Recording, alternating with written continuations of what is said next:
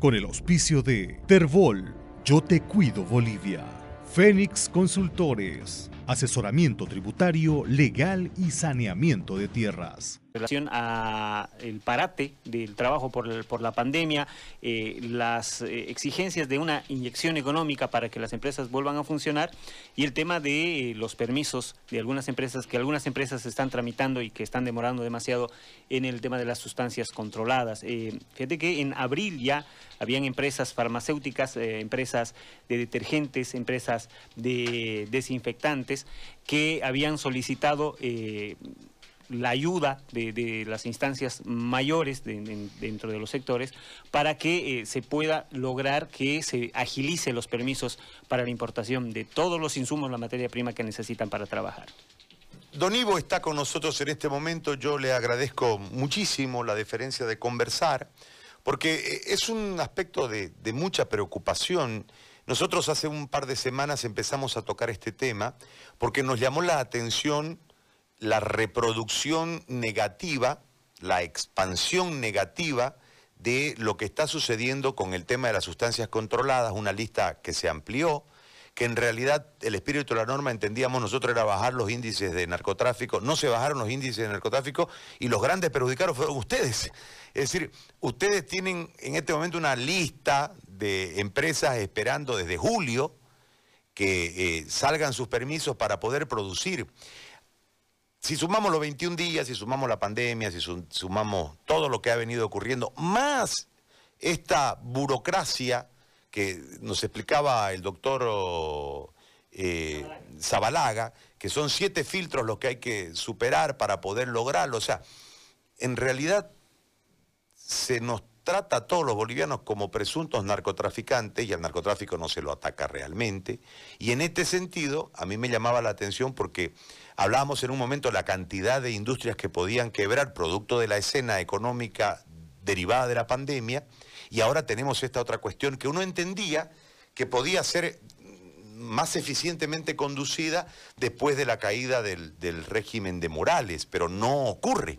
Y eh, ¿Qué es lo que nos llama a nosotros la atención? Que hasta las panaderías tienen problemas ahora. Entonces, cuando uno se mete y va viendo la cantidad de productos que son sustancias controladas y la repercusión que tienen las industrias y en el mercado, o sea, estamos hablando de que hay un contrasentido casi total. Vamos a hacer empleo, pero los, que no cuidas al que genera empleo.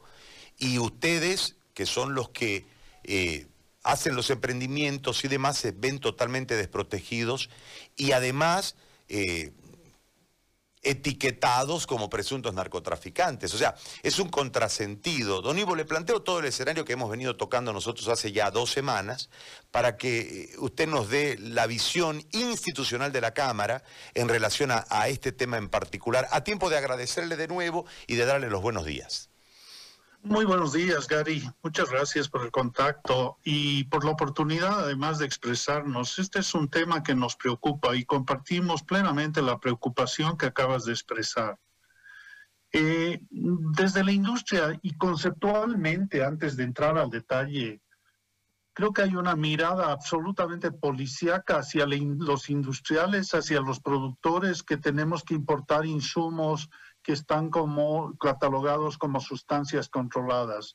Somos además, eh, por lo general, somos eh, unidades productivas que hacemos estas importaciones de manera recurrente durante muchos años. Y no estamos hablando de que nos inventemos volúmenes nuevos o aparezcan sustancias nuevas.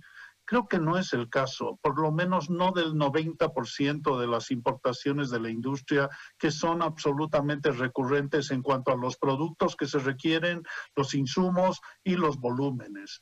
Y de ahí es que nosotros hemos hecho llegar una serie de críticas también a la dirección de sustancias controladas con respecto a la cantidad de observaciones sin fundamento legal que nos hacen y que están desconectadas de la realidad para los administrados. Y varios de los administrados, ahí hablo de los industriales especialmente, están en riesgo de paralizar sus actividades por falta de esos insumos.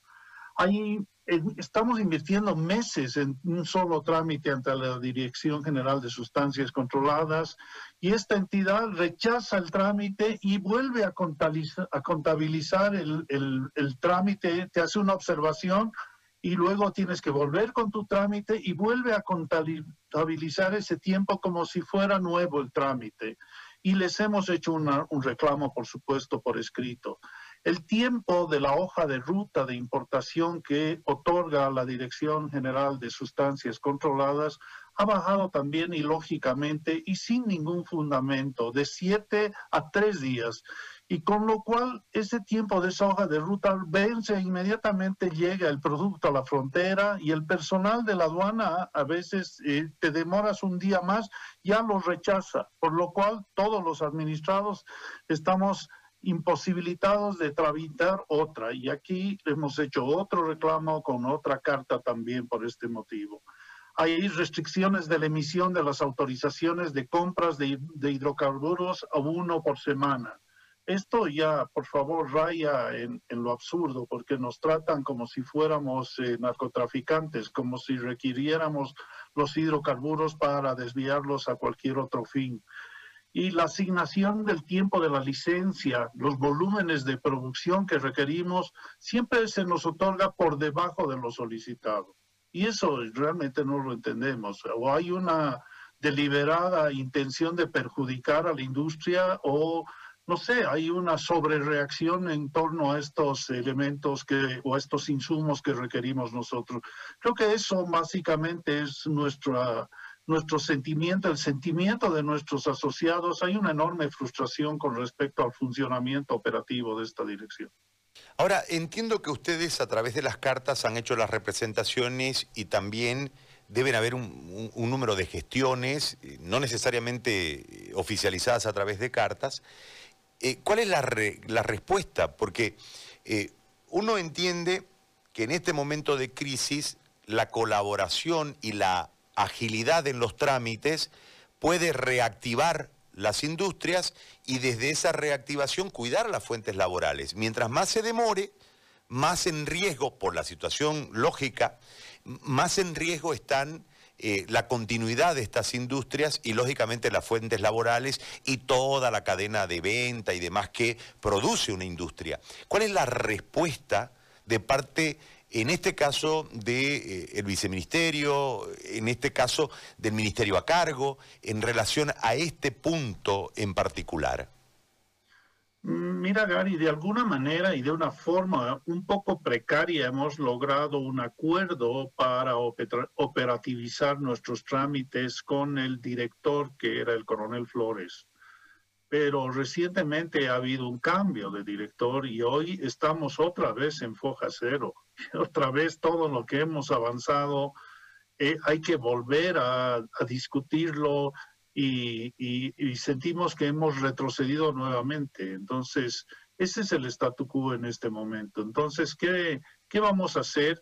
Vamos a tener que, por supuesto, escalar el tema, tratar de hablar con el ministro Murillo, hablar con la Confederación de Empresarios, hablar ya no solo como Cámara, sino hablaremos entre los presidentes de varios otros rubros, porque este es un tema que realmente nos está perjudicando innecesariamente. Además, hay demasiado celo por algo que no debería suceder en absoluto. Eh, creo que ninguna de las industrias que tienen muchos años está desviando ni una gota de estos insumos hacia, el, hacia el narcotráfico. Sabemos que las rutas, las vías de ingreso para los insumos del narcotráfico son otros.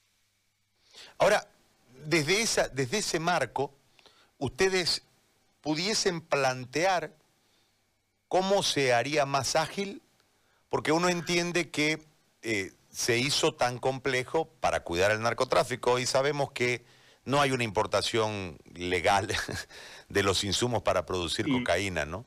Es todo contrabando. Pero eh, ustedes pudiesen plantear una ruta eh, dentro del, trámite de importación y después de llegada a sus industrias eh, para decirles, ¿por qué no lo reemplazamos con esto? Porque entiendo que nadie evitará la fiscalización, pero hay que mostrarles considero de forma muy particular, un nuevo camino para ver que se puede hacer la fiscalización sin necesidad de perjudicar tanto al industrial, salvo que en realidad lo que se quiera es forzar la situación para buscar la agilización desde la coima, ¿no? que ese sería otro elemento ya altamente preocupante. No, mira, Gary, aquí ahí entiendo, y espero no equivocarme, creo que COSUDE está interesada en financiar una modernización de la guía de trámites. Y qué mejor que tener a la Agencia Suiza de Cooperación ayudándonos a generar una guía de trámites que sea expedita, pero también que genere seguridad y transparencia. Porque creo que esos son los dos elementos principales eh, a los cuales tiene que tender una guía de trámites que permita que esos insumos lleguen en tiempo y forma y que vayan a satisfacer la necesidad para la cual se importan. Entonces, creo que si podemos avanzar y podemos de manera conjunta con el viceministerio y con la dirección avanzar en generar una nueva guía de trámites que consensúe los requisitos que tiene el gobierno por un lado de seguridad y por el otro lado las necesidades que tenemos nosotros de agilizar los trámites, sin duda este dejaría de ser un cuello de botella. Don Ivo, le planteo una consulta más desde el macro ahora.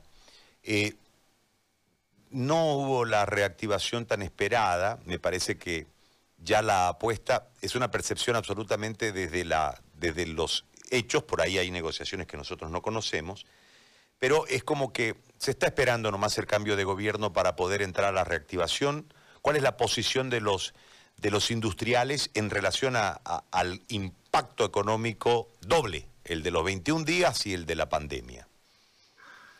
Eh, es una sensación de una expectativa no cumplida y teníamos honestamente muchísimas expectativas con el anuncio que hizo especialmente el ministro Oscar Ortiz en el momento en que era ministro y nos anunciaba la creación de varios fondos de reactivación. Y uno de ellos era el FORE, por ejemplo, y el FORE se iba a encargar de reprogramar la cartera que estaba en mora o iba a entrar en mora de la industria. Y ahí nosotros tenemos aproximadamente 600 millones de bolivianos en el sistema financiero y teníamos muchísimas expectativas de poder refinanciar esa cartera con plazos más largos, con periodos de gracia, con tasas de interés preferenciales. Eso nos hubiera ayudado, más un conjunto de medidas ya más quirúrgicas porque en realidad ya estamos en una etapa de desconfinamiento, bien o mal, estamos volviendo a una nueva normalidad pero todavía nosotros tenemos algunos rubros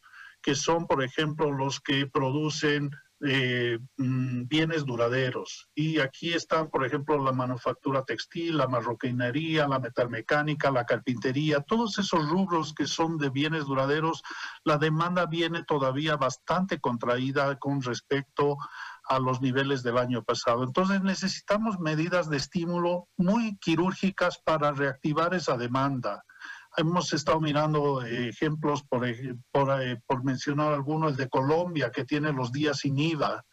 Y ahí hemos visto que podríamos generar unos 9 millones de bolivianos por cada día que se pudiera implementar esta medida adicionales de demanda en esos rubros especialmente.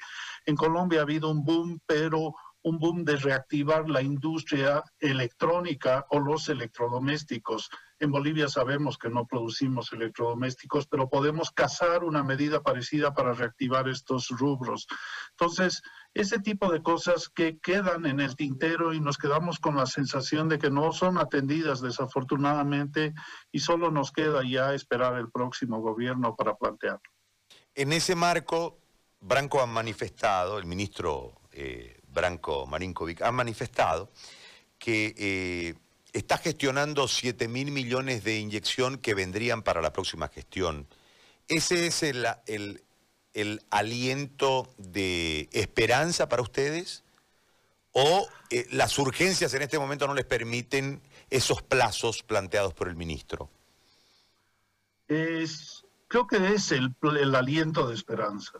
Definitivamente sabemos que y desafortunadamente lo que resta para este gobierno, sean los dos o tres meses que le restan, eh, no va a poder destrabar, por ejemplo, los 372 millones que están en la asamblea del FMI, que podrían darnos esa bocanada de oxígeno inmediatamente y podrían ir a estos fondos que te he mencionado. No va a pasar si somos pragmáticos. Entonces, nos queda simplemente esperar que el próximo gobierno con una nueva composición parlamentaria pueda destrabar estos 370 millones y, luego ir a gestionar esos 7 mil.